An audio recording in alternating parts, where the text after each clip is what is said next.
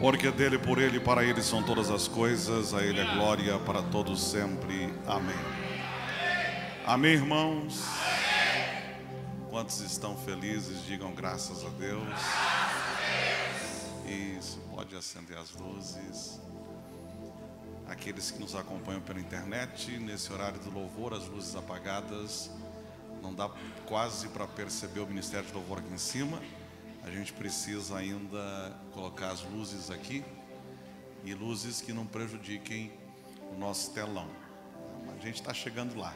Amém, gente? Vamos abrir as nossas Bíblias.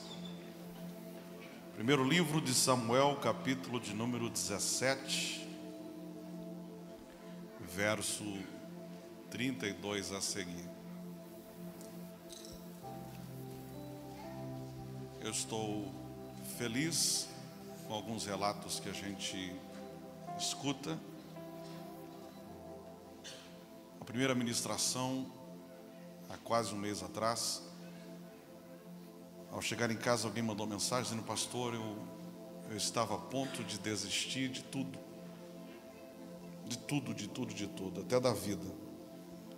Mas a palavra foi tão certeira, tão direta a mim, que eu acho que eu tenho mais uma chance.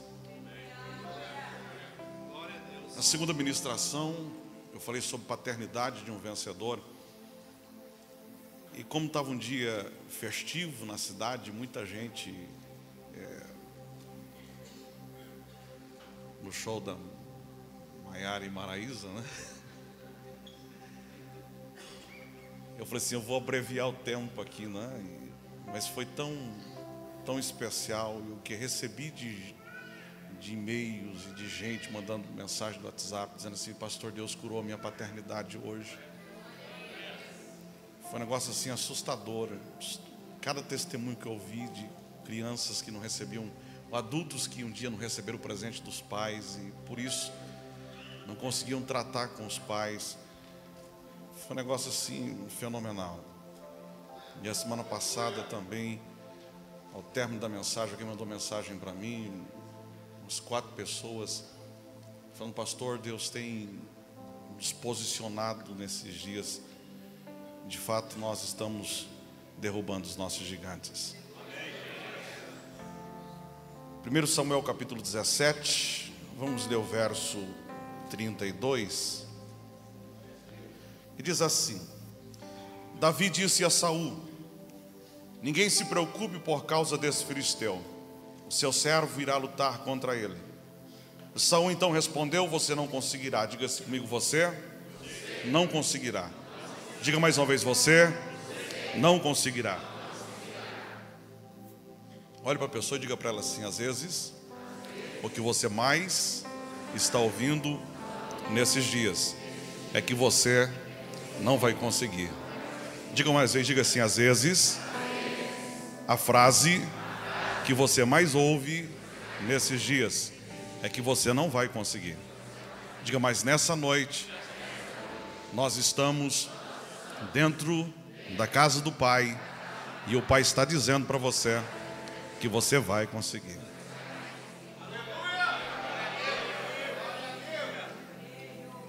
Saul disse: Você não conseguirá lutar contra esse filisteu e vencer. Você é apenas um rapaz, já ele é um guerreiro desde sua juventude.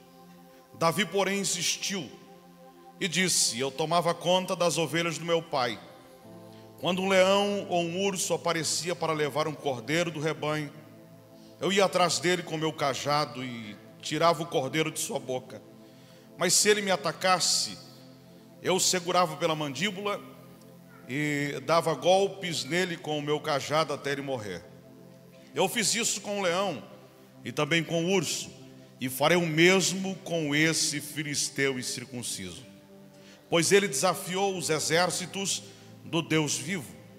37. Disse ainda: O Senhor me livrou das garras do leão e do urso, e também me livrará desse filisteu. Por fim, Saul consentiu e disse: Está bem, então vá. E eis que o, e que o Senhor esteja com você. Por fim, Saul consentiu e disse: Está bem, então vá, e que o Senhor esteja com você. Abençoada é a sua palavra, Pai. Nós meditaremos sobre a mesma nessa noite. Portanto, fale aos nossos corações, ministre aquilo que precisamos ouvir do Senhor nessa noite. Deus, que os céus estejam abertos sobre nós e que a nossa mente esteja, ó Deus, aberta para receber aquilo que tu tens. Ajude-nos a entender o teu propósito nessa noite. Assim eu oro em nome de Jesus. Amém. Antes de tomar o seu assento, olhe umas quatro pessoas, diga para ela, beleza, este lugar a Jesus e ela, por favor.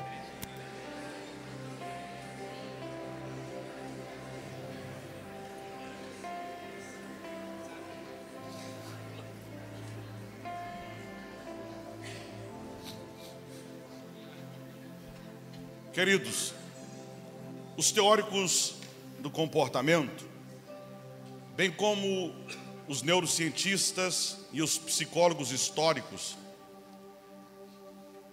de vez em quando eles se ajuntam, tentando estudar a mente de alguns homens que foram figuras históricas. Existe um ramo da psicologia chamada psicologia histórica. E a psicologia histórica, ela tem por propósito estudar a mente de algumas pessoas, de algumas figuras que marcaram época. Por exemplo, eles querem entender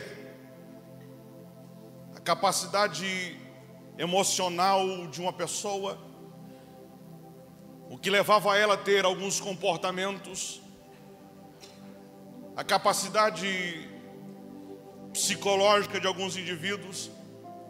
Então se reúnem e começam a estudar escritos e achados arqueológicos, por exemplo, de Alexandre o Macedônio, por exemplo, de Júlio César. Mas o que há pouco tempo atrás eles se espantaram foi em estudar a mente de Napoleão Bonaparte. Napoleão Bonaparte chamou a atenção desses psicólogos históricos por algumas razões. Primeiro, pela sua autoconfiança. Como que o indivíduo consegue ser tão autoconfiante assim? Segundo, a mente de Napoleão impressionou os psicólogos históricos pela habilidade de liderança que ele tinha. Ele conseguia atrair para si soldados leais e fiéis. Também o que impressionou a, a, o estudo desses psicólogos históricos com relação a Napoleão Bonaparte era a sua capacidade de criar estratégias e de sair de situações difíceis. Isso encantou esses psicólogos. Como que o indivíduo consegue ter a capacidade de sobressair situações difíceis, de elaborar estratégias, meios e sair de situações que o homem normal não sairia. Como que ele conseguiu isso? Acabaram entendendo que Napoleão Bonaparte, assim como Alexandre o Macedônio, tinha a mentalidade de um campeão, de um vencedor. Diga-se comigo a mentalidade de um vencedor. Diga mais uma vez a mentalidade de um vencedor. Por exemplo, Napoleão Bonaparte, segundo a história, no ano de 1796, aconteceu uma das grandes batalhas na Europa chamada Batalha de Arcole. A história diz que Napoleão estava encurralado entre um pântano e uma ponte. Todo o seu exército estava encurralado. Quem dominava a ponte ou quem se apossou da ponte não permitia passagem de Napoleão eram as forças austríacas. As forças austríacas ocuparam a ponte. E essas, essa mesma força austríaca que ocupou a ponte ia empurrando o exército de Napoleão para dentro do pântano. O exército de Napoleão não tinha sofrido uma derrota ainda. Os soldados ficaram amedrontados, desesperados, com medo de perderem a vida, começaram a murmurar entre eles, começaram a questionar a estratégia de Napoleão naquele dia. E a história diz que, quando Napoleão percebeu os seus soldados murmurando, fraquejando, Napoleão reúne os seus soldados. E assim que ele reúne os seus soldados, ele vai discursar a eles. E o discurso de Napoleão tem como propósito incentivar o seu exército a continuar batalhando. Mesmo que o único local de saída fosse a ponte e a mesma estava ocupada. E Napoleão então profere um dos seus principais discursos, e nesses discursos ele usa palavras encorajadoras, tais como: ele diz assim, a vitória pertence aos perseverantes. O impossível não é uma palavra francesa. Coragem não é ter forças para prosseguir, mas sim continuar quando não se tem mais forças. Ao dizer isso, ele pega a bandeira da França, ele levanta, ele sai correndo, feito um louco, em direção à ponte que estava ocupada. A artilharia austríaca começa a atirar nele. Ele vai desviando, em uma mão segura a bandeira da França e na outra mão a espada. E ele corre em direção à ponte. Ao vê-lo, os seus soldados saem correndo atrás dele. E segundo a história, Napoleão vence esta batalha. Como pode um homem criar uma estratégia dessa? Ter palavras motivadoras em um momento de caos. É isso que impressiona os teóricos do comportamento, em especial psicologia histórica. Como que pode alguém com a mente tão tão aguçada para o sucesso e para a vitória, que sobrevive em situações assim. Nós estamos estudando um pouquinho sobre a vida de Davi. Estamos tentando entender o que levou Davi a vencer o desafio contra o Golias. O que fez ele conquistar esta grande vitória. Já falamos sobre a formação de um campeão. Eu disse a vocês no primeiro sermão que aqui preguei, que Davi foi formado na escola da solidão, foi forjado no anonimato. Também disse a vocês que todo grande campeão precisa ter um bom pai. Falei sobre a paternidade de um campeão. A semana passada, ao usar o mesmo texto, eu falei a vocês sobre quem era o Golias. E disse a vocês que todo o gigante, por mais que tenha sucesso e seja grande, sofre de uma doença. Disse a vocês que Golias, ele fez uso de uma imagem doentia para amedrontar as pessoas, e ele escondia sua doença. Eu disse a vocês que tem muita gente que é grande e faz sucesso, mas está doente. Também disse a vocês a semana passada que o grande problema do Golias ou do gigante é que ele esquecia que, por mais grande que fosse, ele tinha uma fragilidade exposta em sua cabeça. Eu disse a vocês que todo gigante tem uma fragilidade exposta na cabeça. Terminei a semana passada falando a vocês que todo gigante não merece receber pão, todo gigante merece receber pedra. Pedra a gente dá para o irmão, ou pedra a gente dá para o gigante, o pão a gente dá para os nossos irmãos. E na noite de hoje, eu quero continuar nesse mesmo texto, mas seguindo a seguinte proposta: qual é a mentalidade de um campeão? como é formada a mente de alguém que nasceu para vencer. Nessa noite, eu tenho plena convicção que eu estou pregando para pessoas que nasceram para vencer. Isso aqui não é discurso motivacional. Você nasceu para dar certo. Isso aqui não é discurso motivacional. Você nasceu para dar certo. Quando eu nasci para dar certo, pastor? Quando eu fui gerado na barriga de minha mãe? Não. Quando eu vim ao mundo como um infante? Não. Você nasceu para dar certo. No ventre da, na, no ventre da cruz. Você nasceu para dar certo. A partir do seu novo nascimento em Cristo Jesus. É impossível alguém que nasceu de novo não ter nascido para dar certo. Por isso, para iniciar, catuca o irmão aí, diga para ele assim: se você nasceu em Cristo, você nasceu para dar certo. Não, não, não, motiva ele, diga assim: se você nasceu em Cristo, você nasceu para dar certo.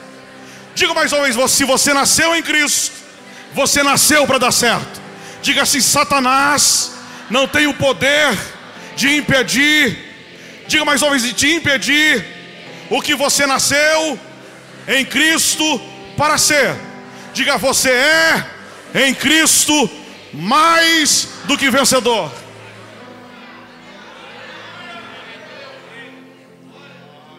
Se em Cristo eu nasci para dar certo, eu preciso entender que em Cristo eu preciso ter a minha mente transformada. Por isso, Paulo, ao escrever a carta aos Romanos, capítulo 12, ele vai falar que nós precisamos transformar as nossas mentes. Diga-se comigo, eu preciso transformar a minha mente. Diga, minha mente precisa ser diferente. O crente precisa pensar diferente. A nossa mente tem que ser transformada. Até porque Salomão, quando escreve o livro de Provérbios, no capítulo 23, verso 7, ele diz assim: Como imagina em sua alma, assim é. Diga assim comigo: Como eu penso, eu sou. Diga mais uma vez: Como eu imagino ser. Diga eu sou. Há uma frase que diz: O que você pensa, você se torna. O que você sente, você atrai. E o que você imagina, você cria. Então, se eu quero ser um campeão, se eu quero vencer os desafios da vida, se eu quero derrubar o meu Golias, eu preciso mudar a minha mente. Coloca a mão na cabeça e diga assim: a minha mente, nessa noite, vai ser transformada. Diga, eu vou mudar a minha mentalidade.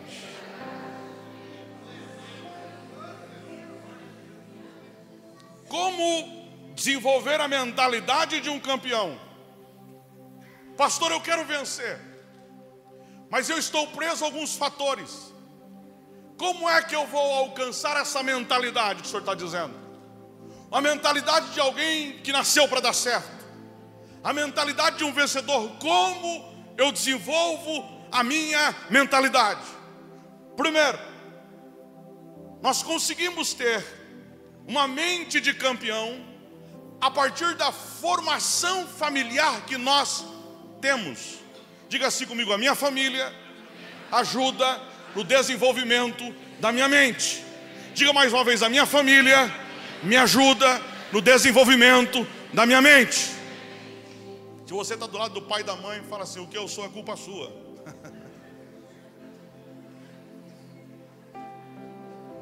Olha o que diz o texto, verso 12 e verso 13. Davi, filho de Jessé, o Efrateu de Belém, morador da terra de Judá, na época do rei Saul, Jessé era idoso, tinha oito filhos, e três deles, os mais velhos, Eliabe, Abinadab e Simeia, haviam se alistado no exército de Saul. Pegue essa última frase. Ele tem três filhos, e os três filhos estão alistados no exército de Saul. Junto com os três filhos Ele tem um filho que não está alistado no exército, mas vai se dispor para batalhar. Ele tem três filhos que são soldados, e ele tem um filho que é pastor. Os três filhos que são soldados servem o exército. O filho que é pastor está no campo pastoreando. Os três filhos que são soldados estão dispostos a lutar. Mas quando vem o Golias, o gigante, eles se amedrontam por causa dele. O filho que está no campo, que é pastor de ovelha, ele vai levar comida para os irmãos e ao chegar e se deparar com a cena do Golias desafiando o exército de Israel, ele se dispõe a lutar como soldado. Note, o texto diz que Jessé era idoso. Ele não podia lutar. Mas ele preparou os seus filhos para os seus filhos lutarem por ele. Ele desenvolveu na cabeça, na mente dos filhos. Ele conseguiu trabalhar a mentalidade dos filhos para que os filhos se tornassem campeões, lutadores, soldados, valentes, corajosos. Não é à toa que o texto se refere a três filhos dele, como homens de guerra, e se refere a Davi também como homem valente. Davi era valente tanto quanto seus irmãos. É claro que, na questão dos três irmãos, quando viram Golias, ficaram com medo. E aqui a gente conjectura porque não tinha vida com Deus, mas que eles possuíram e possuíam mentalidade de pessoas vencedoras, também possuíam. Jessé conseguiu desenvolver a mentalidade dos filhos, mesmo sendo um homem idoso. Ele conseguiu trabalhar para que os filhos pensassem longe. Ele conseguiu trabalhar para que os filhos pensassem grande. Agora, pastor, como é que eu desenvolvo na cabeça dos meus filhos a mentalidade de um campeão, a mentalidade de um vencedor? Primeiro, quando você cria em sua casa um ambiente onde a crítica não supera os elogios. Diga-se comigo, a mentalidade de um vencedor é construída em casa. Diga quando a crítica não supera os elogios. Pastor, eu não gosto de ser elogiado. Mentira. Quem não gosta de um bom elogio? Todos nós gostamos de um bom elogio. Todos nós queremos receber um bom elogio. Agora, o grande problema é que existem pessoas que desde a infância, ao invés de receberem bons elogios, receberam boas críticas. Você não vai dar certo. Você é um burro. Você vai crescer e não vai ser ninguém na vida. Olha, você vai ser uma desgraça. Se o seu pai não é ninguém, você vai ser pior do que ele e você cresceu no ambiente em vez de você receber estímulo, você recebeu crítica. Em vez de você receber elogio, você recebeu crítica. Em vez de você receber palavras agradáveis, você recebia palavrões. Aí por isso você tem essa mentalidade: eu não consigo, eu não posso, não vai dar certo, porque lá atrás, quando infante você era, em vez dos seus pais serem o vento que assopra, os seus pais foram âncoras que seguravam, que puxavam para baixo, que te impediam mas nessa noite eu vim aqui profetizar para você.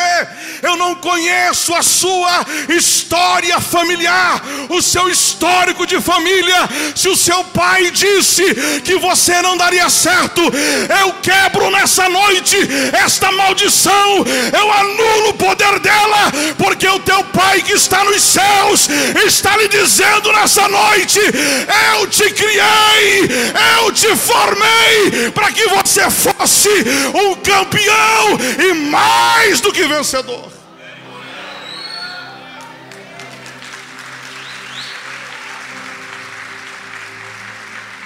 Pastor, eu cresci debaixo de maldição. Eu cresci debaixo de palavras contrárias. Aí por isso eu estou emperrado, as coisas não vão. Eu tenho medo, eu tenho medo, pastor. Eu tenho medo dos desafios, eu tenho medo do novo, pastor. Eu tenho medo. Ah, pastor, a proposta vem na minha frente, a proposta é boa, é para vencer, mas eu tenho medo. Alguma coisa me paralisa. Se o seu pai da terra falhou, eu repito o que eu disse alguns dias atrás: o seu pai celestial está lá lá no céu dizendo: vai, porque vai dar certo, vai, ai, ai, ai, ai, ai, vai, porque eu estou com você, vai, porque eu sou o teu Deus.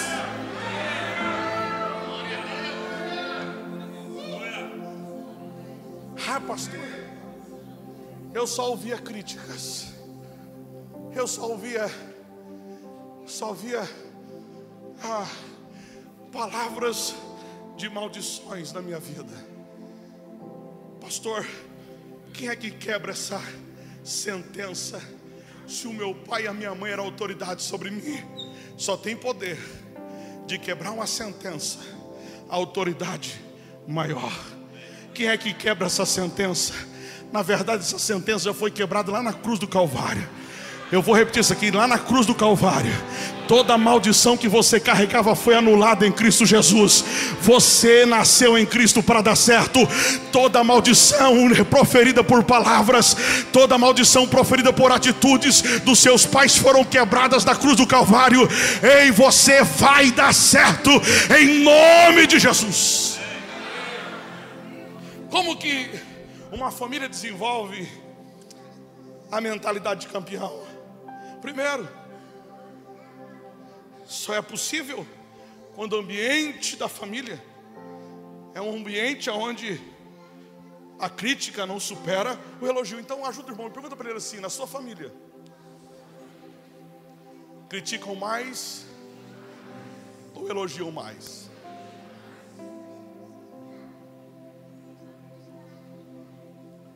Então diga para ele assim, diga assim, seja a boca de Deus, fala assim, se você ouviu da sua família que você não daria certo. Deus te deu uma segunda família. Você tem um pai que é superior ao seu pai. Você tem irmãos que são superiores aos seus irmãos. Você tem uma casa que é melhor que a sua casa paternal. Diga, você tem uma igreja para servir, você tem uma família para conviver. Então diga para ele assim: eu, como seu irmão, eu estou liberando sobre a sua vida uma palavra profética. Você vai vencer em nome de Jesus. Diga, você é mais do que vencedor em nome de Jesus. Diga, você nasceu em Cristo para dar certo. Diga para ele, você vai arrebentar Golias nessa noite. Diga para ele, você vai derrubar esse gigante. Diga para ele, você vai vencê-lo em nome de Jesus. Se você crê, meu irmão, não segura aí. Levanta, dê um brado de glória a Deus e de aleluia. Toda maldição está quebrada, anulada em Cristo Jesus essa noite. Celebra ao teu Pai que aposta em você.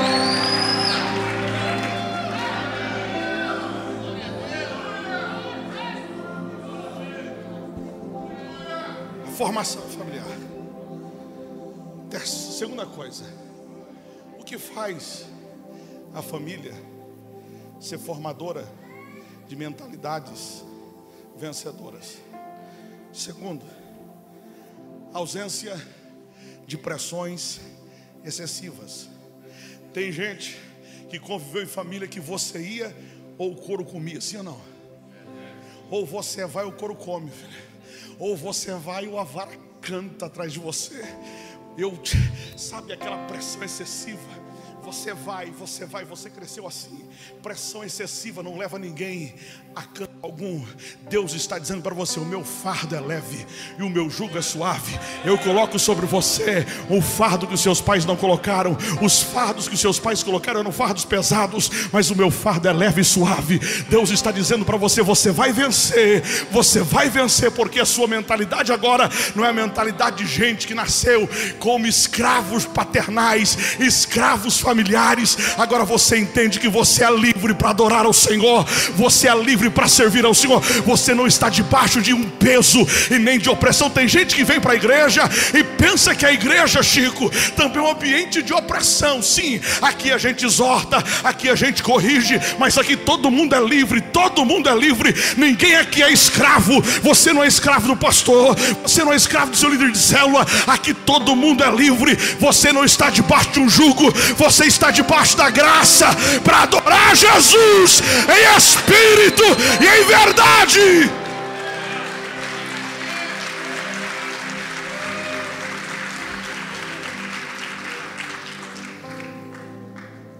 Pastor, eu nasci nesse ambiente de pressão, de crítica.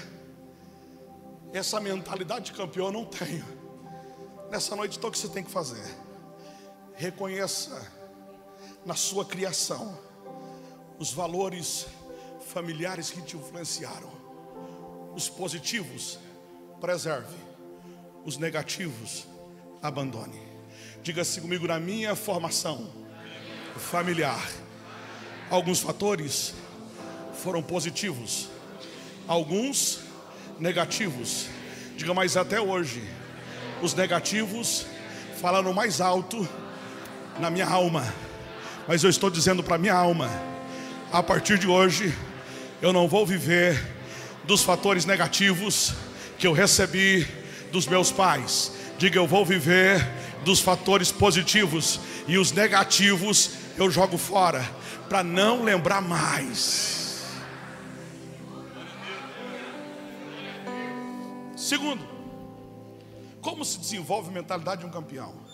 Segundo, a partir do autoconhecimento que a pessoa tem. Olha diz o texto, verso 34 e 35. Davi, porém, insistiu. Eu tomava conta das ovelhas de meu pai, e quando vinha um leão ou um urso para levar o cordeiro do rebanho, eu ia atrás dele com o meu cajado e tirava o cordeiro de sua boca. Se ele me atacava, eu o segurava pela mandíbula e dava golpes nele com o meu cajado, até ele morrer. Davi tinha um, um, um autoconhecimento. Por isso, quando ele vê o Golias, ele não fica com medo. Ele sabia quem ele era. Olha para a pessoa e diga assim: o seu problema é que você não se conhece. Diga, sabe por que você está com medo desse gigante? Diga, porque você não se conhece. Diga, o pastor está falando há um mês que existe um Davi, matador de urso, de leão, dentro de você. Diga, você não colocou para fora ainda. Diga porque a sua mente, diga porque a sua mente ainda é pequena. Diga, mas nessa noite o Davi vai vir para fora e o gigante vai cair por terra em nome de Jesus. O que é o autoconhecimento? É a verdade que eu sei sobre mim. O que é o autoconhecimento? A verdade que eu sei sobre mim. Aquilo que eu conheço em mim mesmo. Isso é autoconhecimento. O que o autoconhecimento faz com a gente? Primeiro, faz a gente reconhecer as nossas limitações. Diga assim comigo, meu autoconhecimento. Diga o meu autoconhecimento me faz entender as minhas limitações. Há uma diferença de autoconhecimento e autoconfiança. Davi tem autoconhecimento, mas não tem autoconfiança. Quem tem autoconfiança é o Golias, que olha para ele e fala assim: Quem é você, moleque, para vir contra mim com espada, para vir contra mim com, vara, com, com pedras e paus? Quem é você? O Golias tem autoconfiança, Davi tem autoconhecimento. Davi sabia que a luta entre ele e o Golias a luta entre ele e o gigante, ele nessa luta entre os dois, ele era o mais fraco. Davi sabia disso. Davi tinha autoconhecimento, ele sabia que ele não era páreo para o Golias. Por isso ele disse a Golias: Eu não vou contra ti. Eu não vou contra ti com espadas e nem com escudos. Eu vou contra ti em nome do Senhor dos exércitos. O que é que Davi está dizendo? Eu sei que eu não posso te derrubar. Eu sei que nessa luta você é maior do que eu. Eu sei que eu sou fraco, eu me conheço. Aí sabe qual é o nosso problema? Por você não ter essa mentalidade de autoconhecimento, você acha que você é o que você não é. Diga assim comigo: tem gente achando o que não é. Você acha, você se acha tanto que você acha que você não é. Você se acha a última bolacha do pacote. Aí eu sou o cara, quando você não é ninguém. Eu sou a última Coca-Cola do deserto. Você não é ninguém. Aí você vai enfrentar o Golias na força do seu braço. Eu sou autoconfiante, eu vou para cima dele na força do meu braço. O Golias não se vence com autoconfiança, o Golias se vence com confiança do alto. Não é você olhando para ele e dizer assim: Eu confio no taco, vem não que eu te derrubo. Não! É você olhando para ele e falando assim: Eu sei que você é grande, eu sei que você é gigante, mas eu sei o Deus que eu sirvo, eu confio nele. Eu sei que se eu for olhar para você, eu vou correr de mas eu não corro de você porque eu conheço o Deus que eu sirvo. O Deus que eu sirvo me livrou da boca do urso e do leão, e também vai livrar-me das suas mãos. Eu confio em Deus. A autoconfiança me faz descobrir as minhas limitações e as minhas fraquezas. A autoconfiança faz você ter uma visão realista sobre quem você é. Pergunta para a pessoa que está aí, diga quem é você, irmão.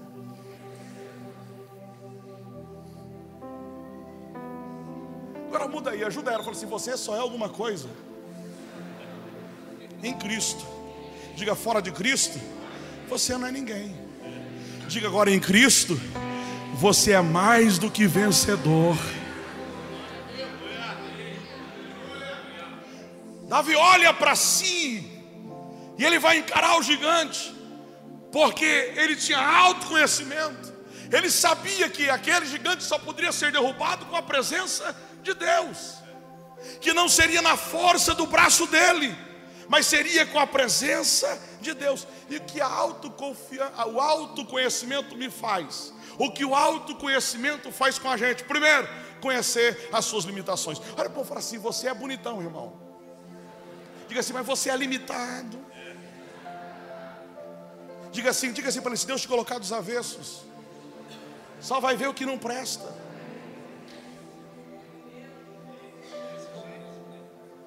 Diga para ele de novo, diga assim: você é limitado, irmão. Se faz de forte, mas é um fraco. Então o que, que o autoconhecimento faz com a gente? Primeiro, faz a gente olhar para as nossas debilidades.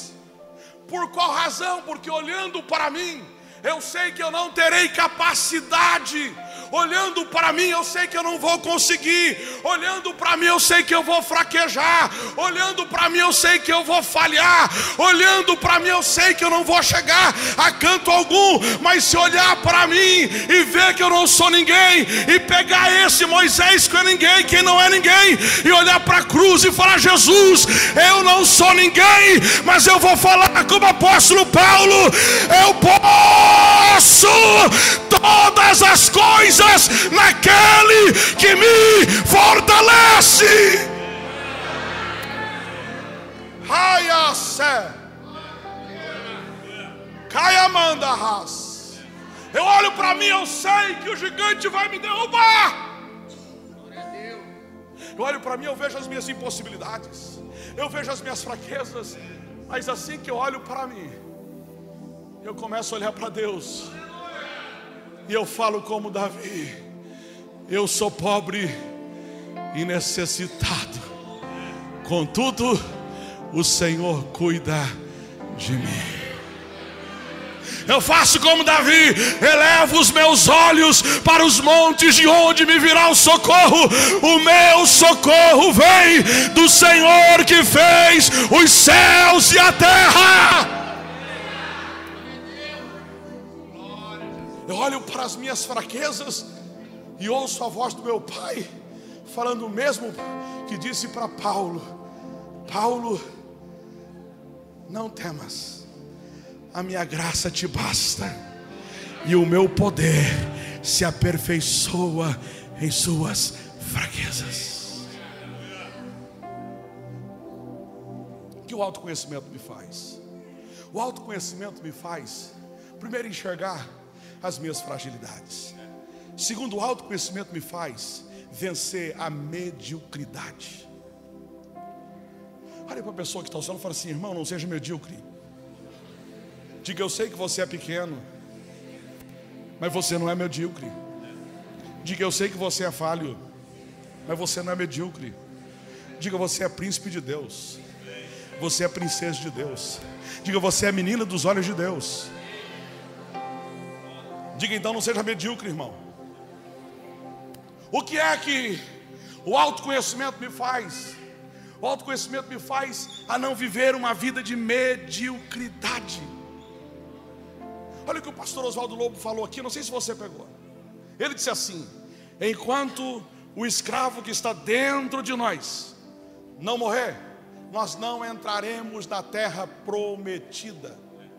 Diga assim comigo: enquanto o desgraçado do escravo, não diga mais forte, diga assim: enquanto o desgraçado do escravo, do pecado, do mundo, da carne que está dentro de mim, não morrer, diga não morrer, diga morra desgraçado, porque só assim eu vou entrar na terra prometida. Como assim, pastor? Como assim? Se você pegar Números capítulo 13, 33, e verso 33, Moisés escolhe 12 espias. O texto diz que eles eram os príncipes. Ele não escolheu qualquer um, ele escolheu os melhores homens. Doze espias. Ele diz assim: vocês vão para Canaã, a terra prometida, e vão espionar aquela terra, e depois vocês voltarão e trarão um relatório para nós. Esses homens vão, eles espionam a terra e trazem o relatório para Moisés.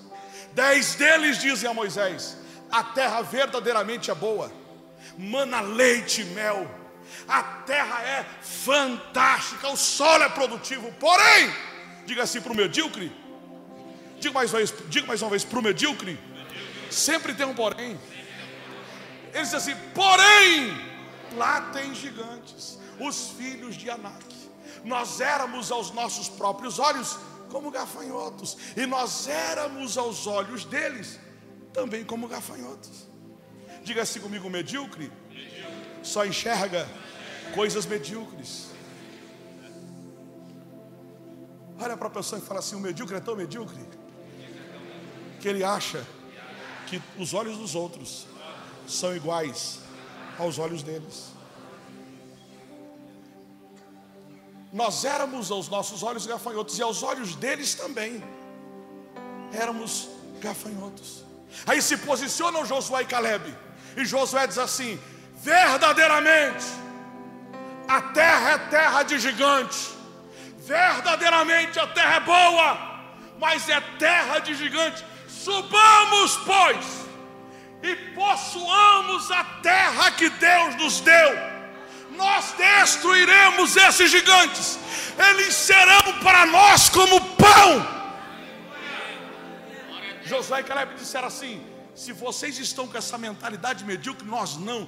Nós vamos subir, vamos conquistar aquela terra, vamos matar aqueles gigantes e vamos fazer deles os nossos pães. Olha o que Deus está dizendo para você: quando você vencer essa ideia medíocre que você tem, você vai chegar na Canaã celestial que Ele tem preparado para você. A mentalidade medíocre ela vive lamentando. Diga assim comigo, medíocre. Vive lamentando. Pergunta para o irmão aí, pergunta para ele assim: Você lamentou hoje, irmão?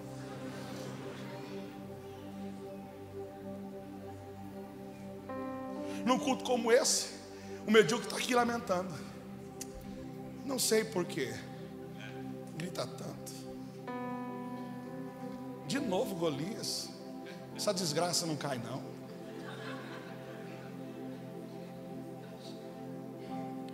Medíocre está aqui no nosso meio.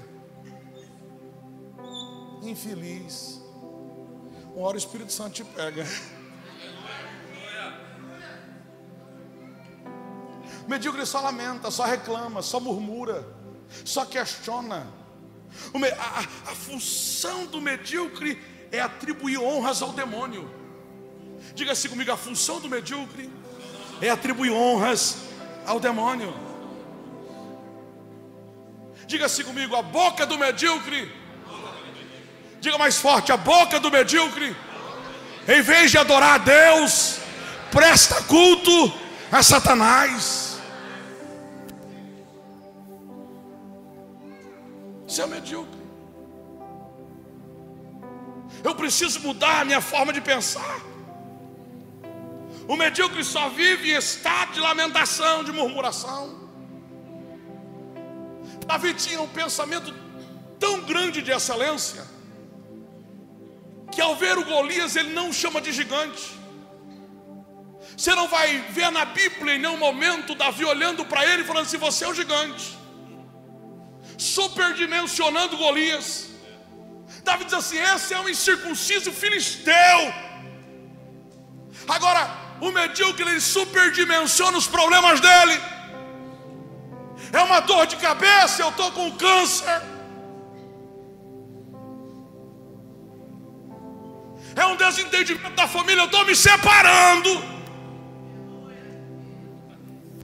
O medíocre superdimensiona o problema dele. É uma crise que está enfrentando na vida financeira. Eu estou afundado. Desce, eu não saio mais. É grande demais. É gigante demais é problema demais. O medíocre sempre vai superdimensionar, mas aquele que tem a mentalidade de um vencedor vai olhar para o gigante e vai dizer: Você é grande, mas você não é dois. Você é grande, mas você não é maior o Deus que eu sirvo. Você vem contra mim com espada, com lança e com escudo, mas eu vou contra ti em nome do Senhor dos exércitos. Olha para a pessoa e pergunta aí, para, diga para ele assim: para, irmão, de superdimensionar os seus problemas. Tem gente que num copo faz uma tempestade. Problemas fáceis de resolver, superdimensiona e tornam-se impossíveis de resolvê-los. Deus está dizendo para você nessa noite: se você aprender a olhar para mim, você vai ver que os seus problemas não são nada diante da minha presença. Eu sou maior do que todos eles.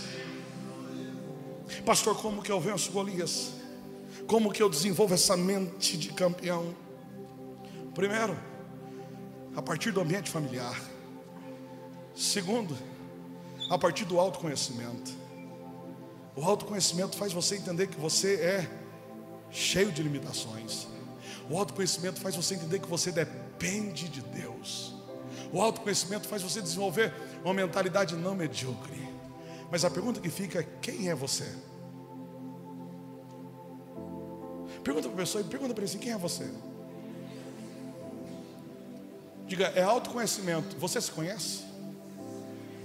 Quem é você então? Muda aí, fala assim: eu não quero o seu nome. Eu quero saber quem é você. Davi vai para aquela batalha, não vai com a mentalidade de um simples pastor de ovelha. Davi vai para aquela batalha, eu provo para você no texto com a mentalidade de alguém que já era rei. Porque todo rei tinha por obrigação dar a vida pela nação. Se Saul não dá a vida, eu dou a minha. Eu vou para a batalha, eu vou lutar, eu dou minha vida pela nação. Eu vou para a guerra com a mentalidade de um rei. Então, quem é Davi nessa batalha? É alguém que está com uma unção especial para resolver os problemas da nação. E qual era o problema da nação naquele dia? Era Golias. Olha bem para o irmão, estufa o peito e diga assim: ainda que você não acredita, diga a Deus está lhe dizendo nessa noite que Ele te ungiu para resolver problemas. Diga mais forte: para resolver problemas que você nem imagina. Diga, você tem a unção de Deus para resolver problemas que você nem imagina. Diga, Deus está lhe dizendo que você tem unção para resolver os seus problemas. Diga, e os meus também.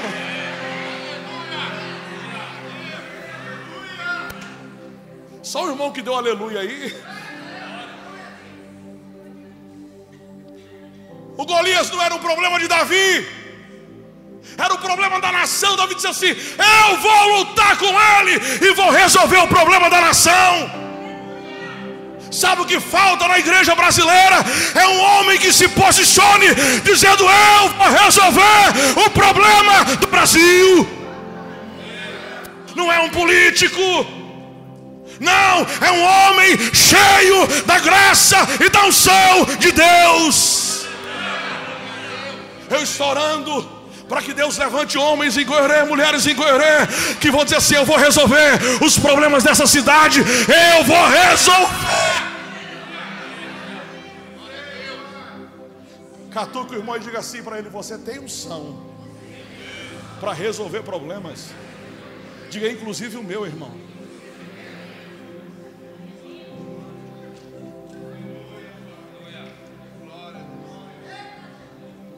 Davi vai para a guerra. Ele sabe que a mentalidade dele na guerra não era a mentalidade de um simples pastor de ovelha, teria que ser a mentalidade de um rei. Eu dou a vida pela minha nação. Davi estava ungido. Coloca a mão na cabeça e diga assim comigo: Eu estou ungido. Diga, eu não serei ungido. Diga, eu estou ungido. Diga mais forte: Eu estou ungido. Diga mais uma vez: Eu estou ungido.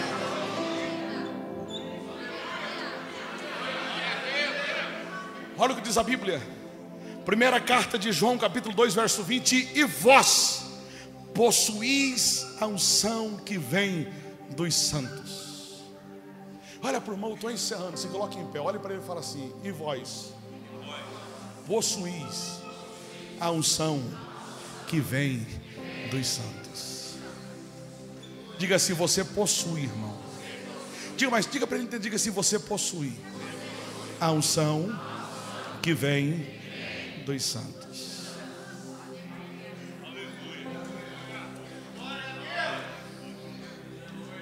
Você não vai possuir, você já tem. Você não vai sair aqui dessa noite dizendo assim: ah, eu vou sair e nessa semana Deus vai fazer alguma coisa para derrubar o gigante. Não, você vai sair aqui dizendo assim: eu já fui capacitado para derrubá-lo. Eu já estou ungido para derrubá-lo. Porque a palavra que João usa aqui no grego, quando ele diz, e vós recebestes a unção, a palavra é crio, significa receber a capacidade, diga-se comigo, receber a capacidade e habilidades para realizar tarefas impossíveis. Diga mais uma vez: tarefas impossíveis. Golias era impossível ou não, gente? Não, só o irmão que disse sim. Era impossível ou não? Para um menininho como Davi era impossível derrubá-lo ou não? O que aconteceu com Golias? Ele caiu por qual razão? Porque Davi estava ungido. Sabe por que você vai derrubar esse Golias que se levantou no seu casamento? Porque você é uma mulher ungida. Derraia-se. Sabe por que você vai vencer essa Jezabel que se posicionou no seu casamento? Porque você é uma mulher ungida. Sabe por que você vai vencer essa crise que está rodeando a sua empresa? Porque você é um empresário ungido. Que você vai vencer essa tentação que está te tentando te colocar no chão, porque você é um homem ungido por Deus. Sabe por que o Golias que está colocando medo em você vai cair por terra? É porque você está ungido. O que é unção, pastor? A capacidade para realizar tarefas impossíveis. Você já recebeu essa unção. Deus não ia permitir que o Golias aparecesse na sua frente, o gigante surgisse diante de você, sem antes te ungir, te capacitar para enfrentá-lo. Sabe o que falta em você? Ter essa mentalidade. Eu não vou correr dos meus problemas mais. Eu não vou correr dos meus traumas mais. Eu não vou correr dos meus desafios mais. Eu não vou fugir mais deles, ainda que aparentemente sejam maiores do que eu. Eu entendi que Deus me ungiu para vencê-los, para realizar tarefas impossíveis. Para você é impossível, meu irmão, mas você está ungido para derrubar esse gigante. Você precisa entender isso. Você está ungido. Quem era Davi nesse combate? Se ele tinha autoconhecimento, ele sabia que ele estava ali como ungido de Deus. Diga para a pessoa que está ao seu lado, aí pelo amor de Deus, diga para ela ouvir, para ela entender, diga para ela assim: você está com medo deste problema? Diga, mas Deus já te ungiu para vencer esse problema. Diga, te deu capacidade para repreender este gigante, para derrubá-lo. Davi tem autoconhecimento. Se eu tenho autoconhecimento, eu sei quem eu sou. Segundo, eu sou ungido. Primeiro, eu sou ungido. Segundo, eu sou portador de uma promessa. Se Deus prometeu que eu me assentaria ao trono, não é o Golias que vai me impedir. Eu me posiciono na batalha, sabendo que eu não vou morrer nela. Aí sabe qual é o seu problema? Você está aí com medo, achando que você vai morrer diante desse desafio. Deus te trouxe aqui para dizer para você que você não vai morrer. Você está ungido para vencer. Ele tem promessas na sua vida. Davi se posiciona como portador de promessa. E quem tem promessa de Deus, Golias não mata. Aquele sorriso gostoso e bonito para o irmão, diga assim: se você tem promessas, não fuja desse problema. Esse problema não tem o poder de anular a promessa que você carrega. Você tem promessa, você é portador de promessa, então por que você está com medo? Tenha na sua mente as promessas de Deus vivas aí você não vai fugi-la, você não vai fugir delas. Pastor, como que eu desenvolvo essa mentalidade de campeão? Tendo autoconhecimento, sabendo que eu estou ungido, sabendo que eu tenho promessas. Por fim, autoconhecimento você tem a partir do que? De sua leitura da Bíblia.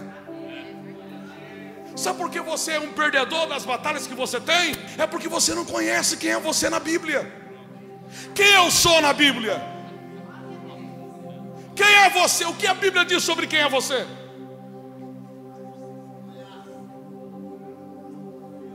Quem é você na Bíblia? Eu não sei. Eu só sou alguém que Cristo morreu por ele, só isso. Olha o que diz Joel capítulo 3, verso 10. Diga ao fraco, eu sou guerreiro. Olha o que Joel está dizendo. Joel está dizendo assim: diga o fraco, para si mesmo: Eu sou um guerreiro. Então olhe para a pessoa e fala assim: Eu não estou diante de um fraco, que é movido por fraquezas. Diga: Eu estou diante de um fraco, mas que é um guerreiro.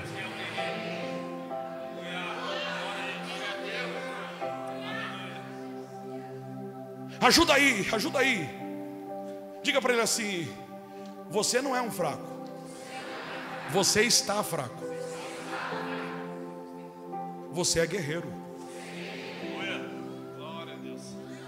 Pastor, eu estou fraco. Vai sair daqui como guerreiro nessa noite. Pastor, eu estou fraco. Eu me sinto fraco. Eu me sinto perdedor, mas você é guerreiro. Você vai sair daqui e vai procurar cinco pedras, vai colocar uma na sua funda e vai dizer para Golias: Vem para cima, vem para cima, porque eu vou contra ti nesta noite. Quem é você? Guerreiro. é fraco, mas é guerreiro. Quem é você? Romanos capítulo 8. Mas sobre todas estas coisas, somos mais do que vencedores. Quem é você?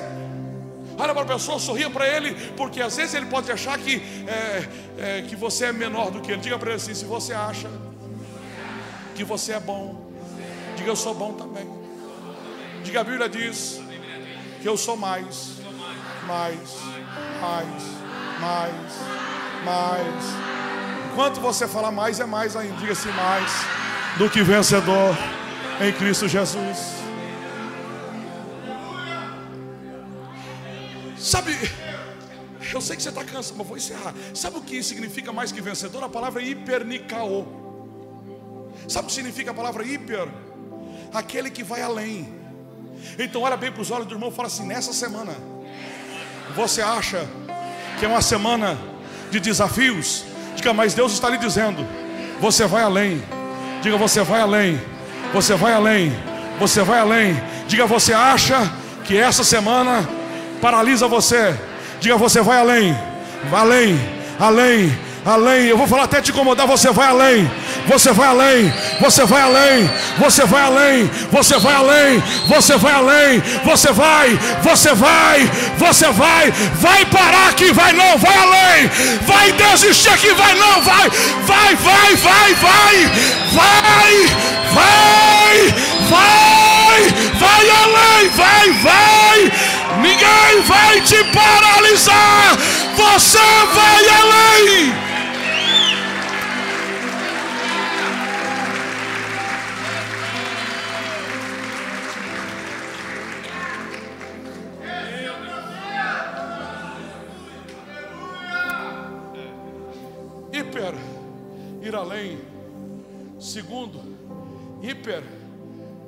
Superar, superação. Diga assim comigo: eu vou superar. Olha para a pessoa e diga assim: você ainda vai me ver. Raiassé. Diga para ele: você ainda vai me ver superando os desafios da vida. Diga hoje, muitos me veem por baixo. Diga amanhã, diga mais amanhã, o Deus que eu sirvo já me ungiu para superar, para superar para superar, para superar, para superar, para superar, para superar, para superar, para superar, para superar, para superar, para superar. Eu vou falar até te incomodar, você dá glória a Deus. Você vai superar, vai superar, vai superar.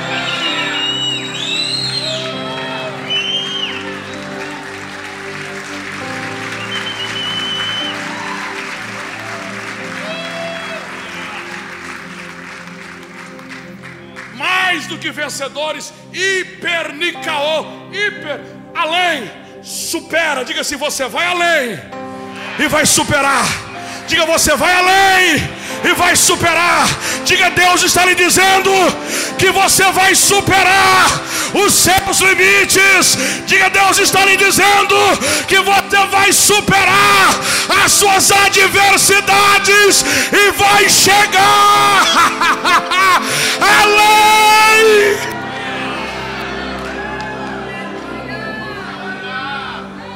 Hipernicaô e Nical, pastor, são duas palavras hiper. E Nical significa o quê? Nical significa aquele que foi coroado com vitórias.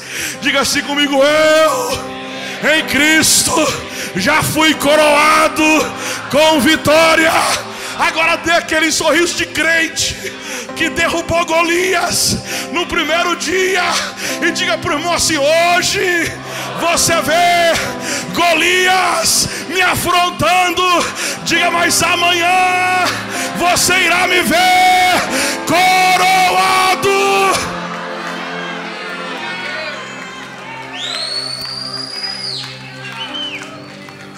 Você olha para você e você enxerga um derrotado apenas. Deus olha para você e fala: Ah, se ele soubesse que eu já coroei ele com vitória.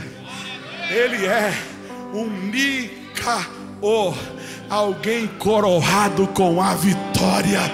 Ele é alguém coroado com a vitória está sofrendo hoje, mas é vencedor, está apanhando hoje, mas já tem na cabeça a coroa de um que venceu. Ah, está mal hoje, mas já tem na cabeça a coroa de rei. Deus te trouxe aqui para lhe dizer: descansa o seu coração, a coroa já está na sua cabeça. Você é mais do que vencedor em Cristo Jesus. Se você entende que você precisa ter essa mentalidade, e se você deseja derrubar o seu Golias hoje, vem aqui à frente. Nós vamos orar por você. Ministério de louvor rapidamente aqui à frente. Pode vir. Pode vir. Venha. Venha à frente.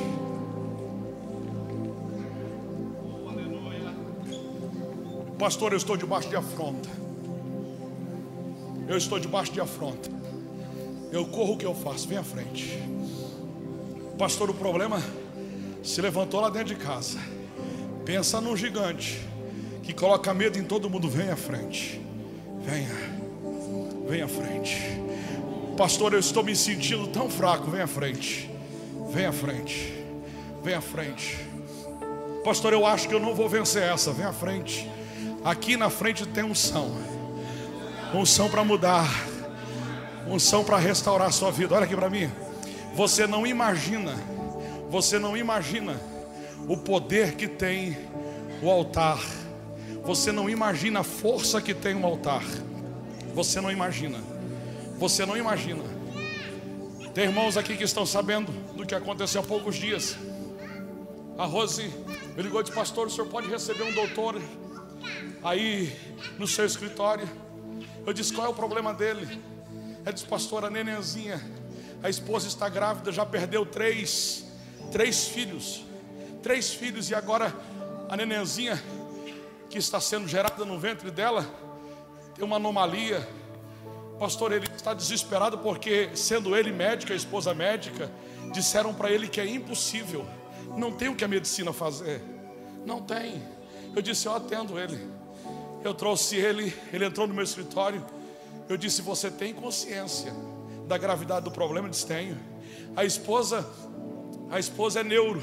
Eu disse: Você tem ciência da gravidade do problema? Ele disse: Sim, eu tenho, pastor. Eu disse: Então vamos para o altar. Eu trouxe os dois ao altar. Eu disse: Eu vou levar vocês naquele altar, não porque eu sou muito místico, mas Deus está me dando uma ordem. Vou levar vocês no altar, porque no altar da igreja flui milagres que vocês não, não conseguem dimensionar. Eu trouxe ele ao altar, ungimos, ungi a mão dele, disse: agora coloque a mão na barriga da sua esposa, porque o milagre que Deus tem para você vai vir das suas mãos. Profetiza sobre o ventre dela. Ele começou aqui no altar a ministrar sobre o ventre da esposa, eu orando junto com ele. Passado alguns dias, ele ligou e disse assim: Pastor, olha, a gravidade do problema estava em grau 5 baixou para três. Eu disse: o milagre está acontecendo.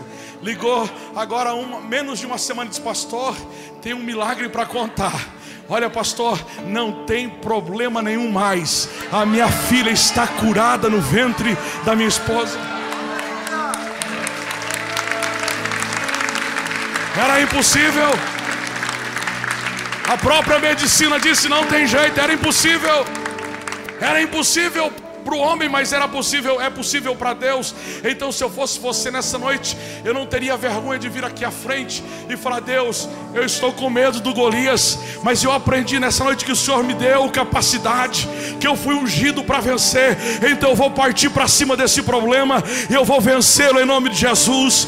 Em nome de Jesus, você que está aqui à frente, levante as suas mãos. O grupo de louvor vai cantar com você. Enquanto o grupo de louvor canta, você fale com Deus. Eu me rendo aos teus pés,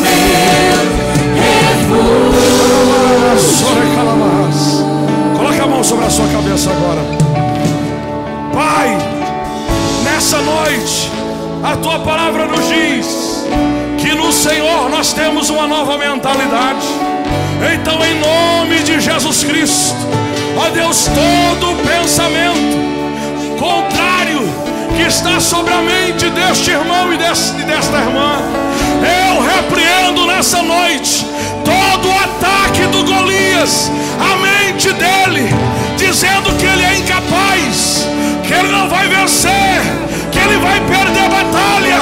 Todo o ataque do diabo nesta mente, eu repreendo nessa noite, em nome de Jesus. Os teus filhos aqui à frente, ó Deus, a graça, a unção para derrubar Golias, a força que eles não possuem, mas que a partir de hoje eles possuirão no Senhor. Fortalece o fraco, dá vigor ao cansado, abençoa os teus filhos, em nome de Jesus. Com suas mãos levantadas, diga-se comigo em Cristo, diga mais forte em Cristo. Eu sou mais do que vencedor. Diga Golias, diga Golias, não é páreo para um homem e para uma mulher cheia, cheio do Espírito Santo. Diga Deus me ungiu para derrubar eu estou cheio do Espírito de Deus. Aleluia. Jesus.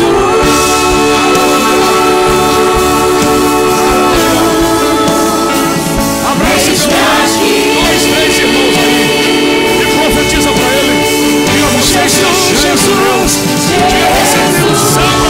derrubar Golias. Seu lado. E diga para ela assim: Eu estou diante de um guerreiro. Diga: Eu estou diante de um matador de gigantes. Diga: O Golias, se ele fosse mais inteligente, ele pegaria a mala dele hoje e sumiria do seu caminho. Diga assim, porque a pedra já está preparada. Diga aí, Deus já colocou em suas mãos para você derrubar ele. Diga: Você está ungido para derrubar Golias. Diga mais uma vez: Diga se esse problema está. Ai, ai, ai, ai, com as horas marcadas para Deus aparecer na sua vida.